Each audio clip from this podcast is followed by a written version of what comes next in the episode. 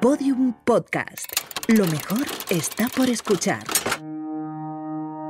Repsol presenta Somos Futuro. Queremos inspirar a todos los jóvenes hoy para que sean protagonistas del futuro.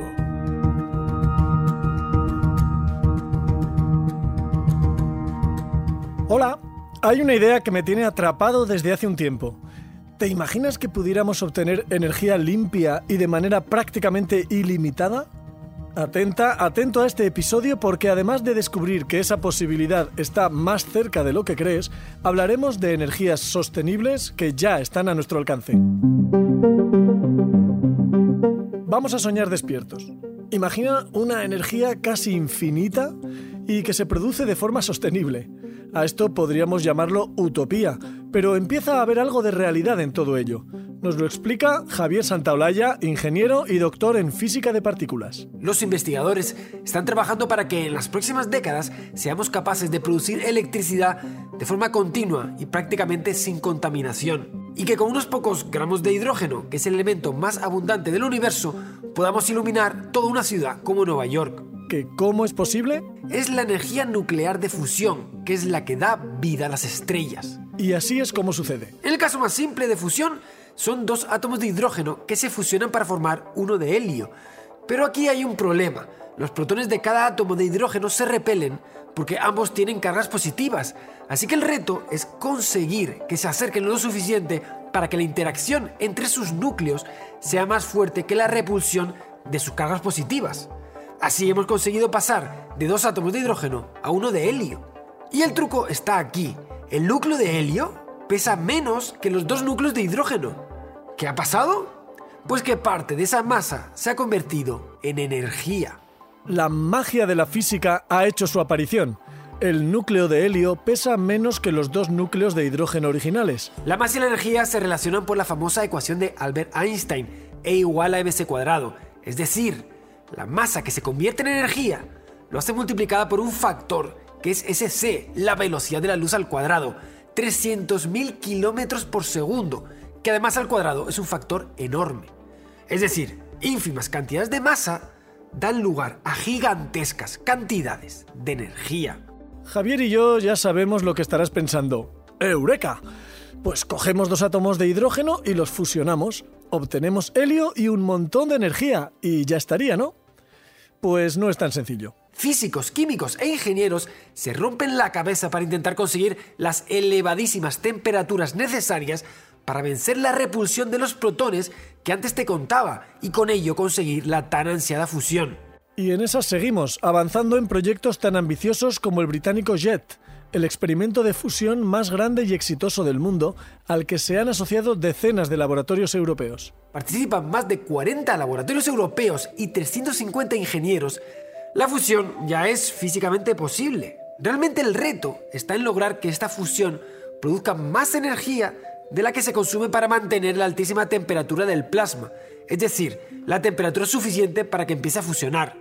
En el Sol esto ocurre a unos 15 millones de grados, es tan ambicioso como real, y los avances en este y otros proyectos nos llevan a pensar que esa idea utópica, la de conseguir una energía casi ilimitada de forma totalmente sostenible, no es un sueño, y podría tener muchas aplicaciones. Los reactores de fusión podrían prácticamente instalarse en cualquier parte, desde los motores de los cohetes para realizar viajes espaciales hasta la pila de tu patinete para que puedas ir al trabajo. Me voy a casa en mi bici eléctrica, hasta que sea una bici impulsada por la energía de las estrellas. Dejamos que Javier se marche, pero nos quedamos dándole vueltas a las aplicaciones más prácticas que podríamos imaginar con todo esto de la obtención de energía. Soñamos con una energía casi infinita y sostenible, pero ¿cuál es el presente? De los materiales que están cambiando esa realidad, de energía solar y de electroquímica, nos habla Elena González, doctora en biomedicina y divulgadora científica. Más allá de las clásicas energías renovables, los científicos están investigando formas realmente chulas de generar energía sostenible. Imagina que vas a pasear por el parque o te vas de compras al centro y que únicamente con ese gesto, caminar, generas energía casi casi como si tuvieras un superpoder. Y aquí es donde van a jugar un papel importante los nuevos materiales como los piezoeléctricos. Materiales que al ser pulsados, estrujados o pisados generan energía. Con unas placas situadas en el suelo, el simple hecho de andar sobre ellas produce electricidad. Este efecto multiplicado por miles de personas caminando sobre losas piezoeléctricas durante todo el día ha permitido, por ejemplo, autoabastecer de energía una estación de metro de Tokio. Pero además de lo que tiene que ver con los materiales, hay otras alternativas de las que se oye hablar y mucho últimamente. Por ejemplo, de la energía biosolar una energía limpia y renovable que se obtiene a partir de la fotosíntesis. En una de sus numerosas variantes, los investigadores se están basando en proteínas de las llamadas medusas doradas. Estas medusas pueden captar el excedente de energía que generan las algas con su fotosíntesis. Y eso, aplicando la tecnología, lo podemos aprovechar para obtener energía solar. ¿No es alucinante?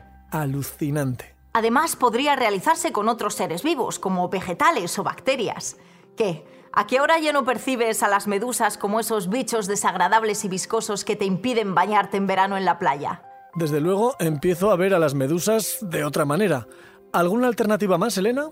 Tenemos otras muchas soluciones, como las pilas de hidrógeno o las pinturas fotovoltaicas. Además, gracias al avance en ciencia y tecnología, los volcanes podrían suministrar energía de manera permanente y segura. Incluso en el cuerpo humano hemos encontrado fuentes de energía hasta ahora inutilizadas. Un ejemplo es la investigación de marcapasos que no utilizan pilas ni cables, se alimentan de la energía cinética que genera el propio corazón al latir. ¿No te parece increíble? Lo es. Y lo más importante es que ya estamos reduciendo nuestra huella de carbono. Seguir avanzando en la investigación de energías alternativas nos ayudará a reducir las emisiones. Mientras seguimos avanzando en la obtención de energías cada vez más limpias y soñamos con fuentes casi ilimitadas, cada vez con más argumentos, te invitamos a que veas el resto de los contenidos y la serie Somos Futuro. A nosotros nos encuentras aquí, en el siguiente episodio de este podcast. Nos escuchamos. Si conoces a alguien en edad de decidir qué estudiar, pásale este podcast. Queremos inspirar a todos los jóvenes hoy para que sean protagonistas del futuro. No te pierdas cada semana un nuevo episodio de la serie Somos Futuro.